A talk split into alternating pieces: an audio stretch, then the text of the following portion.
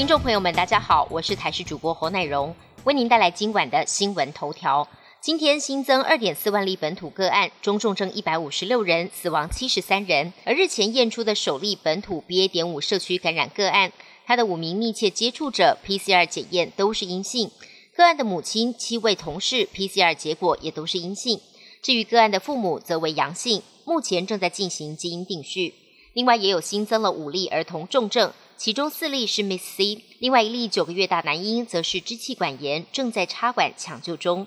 国旅补助开跑自由行最多可以领到一千三百元，只限平日周日到周四，十七号才是正式使用的第一天。不少饭店业者表示订房量直线飙升，各地观光景点都有明显复苏。另外，国际旅游近期询问度也很高，各大旅行社也积极招兵买马。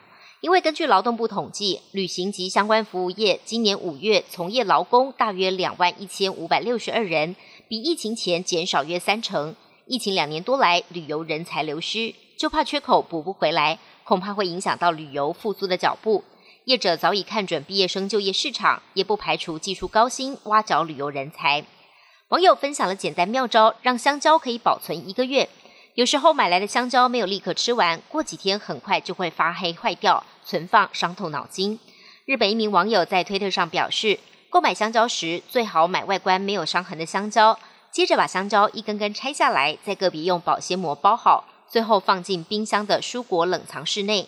这招可以让香蕉保存一个月。这名网友表示，由于香蕉皮不耐寒，放进冰箱后外皮会变黑。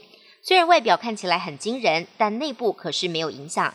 只要香蕉内部没有变色、没有异状的话，就可以食用。不少网友跟着试做看看，发现这招真的有效。日本疫情海啸再起，昨天全境单日新增确诊突破十一万例，创下历史新高。东京确诊数更是从十三号起一连五天超过一万例。